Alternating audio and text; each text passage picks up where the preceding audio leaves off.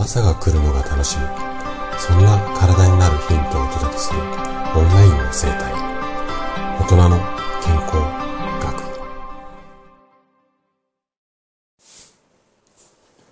おはようございます。高田です。今日は症状の授業ということでまたね頭痛シリーズをお届けしていこうかなというふうに思います。で今日は食事で楽になった吉田さん。40歳女性の事例。こんなテーマでお話をしていきます、えー、これまでね食事で頭痛が楽になる、まあ、仕組みというかメカニズムについていろいろとねお話をさせていただいたんですけれども今日は実際に私の生体院に来院された患者さんの事例、うん、あの、食事療法で頭痛が楽になったよって実際にあったお話を紹介していこうかなというふうに思います。で、お名前はね、ちょっと本名は、あの出すのあれなので、えっと、仮のお名前で吉田さんとさせていただいて、40歳の、あ、40歳じゃない、ごめんなさい、40代、まあ、40代前半の女性の方のお話をさせていただこうかなというふうに思います。ぜひね、あの、年齢近い方っていうのもそうなんですが、症状が似ているような方のお役に立てたら嬉しいと思いますので、ぜひね、ちょっと参考に、実際のね、あった事例なので参考にしていただけたら嬉しいです。じゃあね、早速ここから本題に入っていきましょう。で、頭痛でね、長年悩んでいた吉田さんは、食事の見直しを、まあ、私の院に来てすることによって頭痛が実際に劇的にって言っていいぐらい楽になりました。で、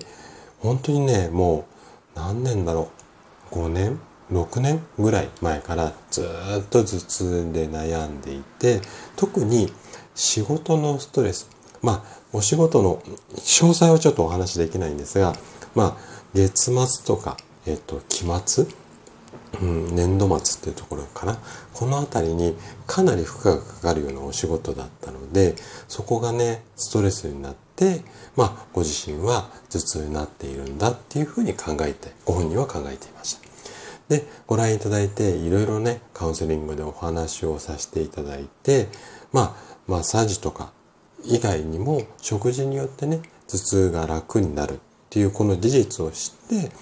あの、食事かける生態みたいな私の、まあ、やってるアプローチにすごく興味を持っていただいて、で、あの、検査で、えっ、ー、と、こういう栄養素が足りなくてどうのこうで、姿勢はこうなってああなって、ところを、うんと、きちんと分析をさせていただいて、吉田さん独自の治療計画っていうのを立てて、で、本格的な治療がスタートしました。いうところですね。で、えっと、姿勢とかね、マッサージでこんなことやりましたよっていうのは今日ちょっと割愛させてもらって、食事の面を中心にお話をさせていただくんですが、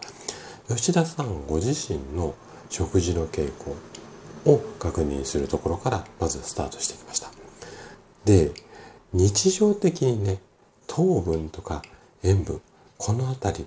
すごく取りすぎな傾向があったんです。まあ、疲れた時には甘いもの、うん、ご自身がね、甘いもの大好きだっていうこともあったので、ちょっと甘いものにだいぶ手が伸びていったりだとか、あとはね、ちょっと、あの、味濃いめが好きだったので、塩分が取りすぎ傾向かなっていうところですね。あと日常生活の中ではね、やっぱりお仕事お忙しい方だったので、外食だとか、あとは、まあ、何かを混ぜるだけみたいな、いわゆる加工されている食品が多い食生活になっていて、栄養バランスがね、あんまりいい状態じゃなかった。で、このあたりもね、頭痛に影響を与える可能性が大きいんじゃないのかなっていうところまでは食事を見直したことで分かりました。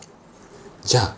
どう、何をどうやってやっていこうかっていうところを吉田さんと一緒になってね、あの、私だけじゃなくて、うん、吉田さんの時には管理栄養士さんも、あの、サポートに加わっていただいて、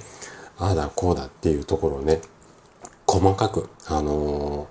計画を立てました。で、具体的にはね、えっ、ー、と、お野菜だとか果物、このあたりを意識していただくことで、ビタミンとかミネラルを補給して、あとはね、やっぱりタンパク質、ここをね、ガンガン入れていくようにしました。あとはね、炭水化物ちょっと多めだった部分もあるので、これを適量、ゼロではなくって適量にすることによって、エネルギーをしっかりこう、うん、必要最低限のものを入れてしっかり使い切る。こんな感じにしていたんですよね。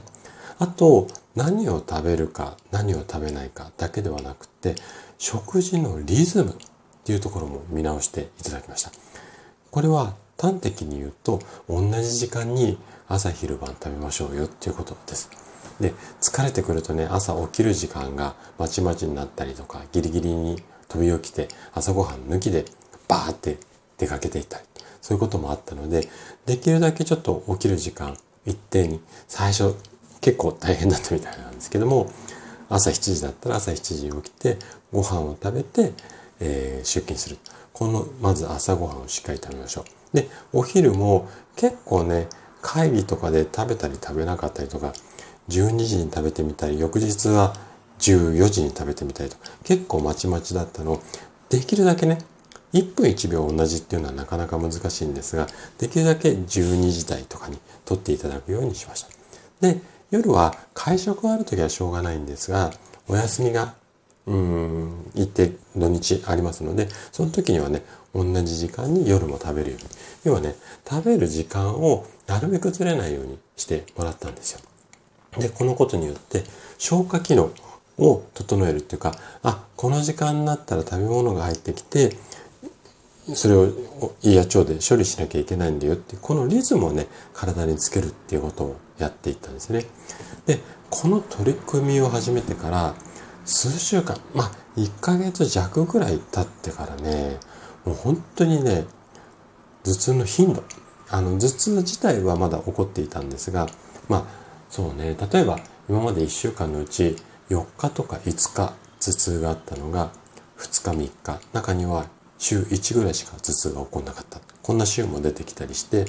で、あとは痛みの程度ですね。頭痛、すごく激しい痛みを100だとすると、頭痛になったとしても、今までは7、80、中には90ですごく辛くてお薬飲んじゃってるっていう状態だったのが、まあ、痛くても40とか50ぐらいまで、まあ、これ本人の感覚なんですけどね、なってきたということです。でね、これ、食事改善しただけで、こんなにも変わるのかっていうふうに、もう吉田さんすごく感激っていうか、びっくりされていて、まあ、あの、すごく、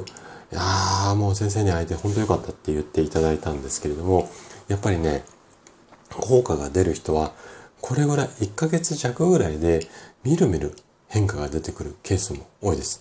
ただ、個人差はあるので、必ずね、食事を見直せば、皆さんが2、3週間とか1ヶ月で頭痛楽になるわけではないんですが、やっぱりね、頭痛にもしね、あなたが悩んでいるんであれば、まずご自身の食事の傾向を振り返って、バランスが崩れていたらバランスを取る。あとは時間がずれていたら時間をなるべく合わせてあげる。このあたりをするだけでもかなりね、頭痛が治るというよりは楽になると思いますので、ぜひね、そのあたり今日の話も参考にしていただいて、あとはね、食事だけではなくて、睡眠不足だったりストレス、このあたりもね、頭痛の原因となる場合があるので、やっぱりね、あれもこれも複合的にアプローチする。こんなスタイルがいいんじゃないのかなというふうに思います。はい。ということで、今日も最後まで聞いていただきありがとうございました。今日の話がね、あなたの健康のヒントになれば嬉しいです。それでは明日の朝7時にまたお会いしましょう。今日も素敵な一日をお過ごしください。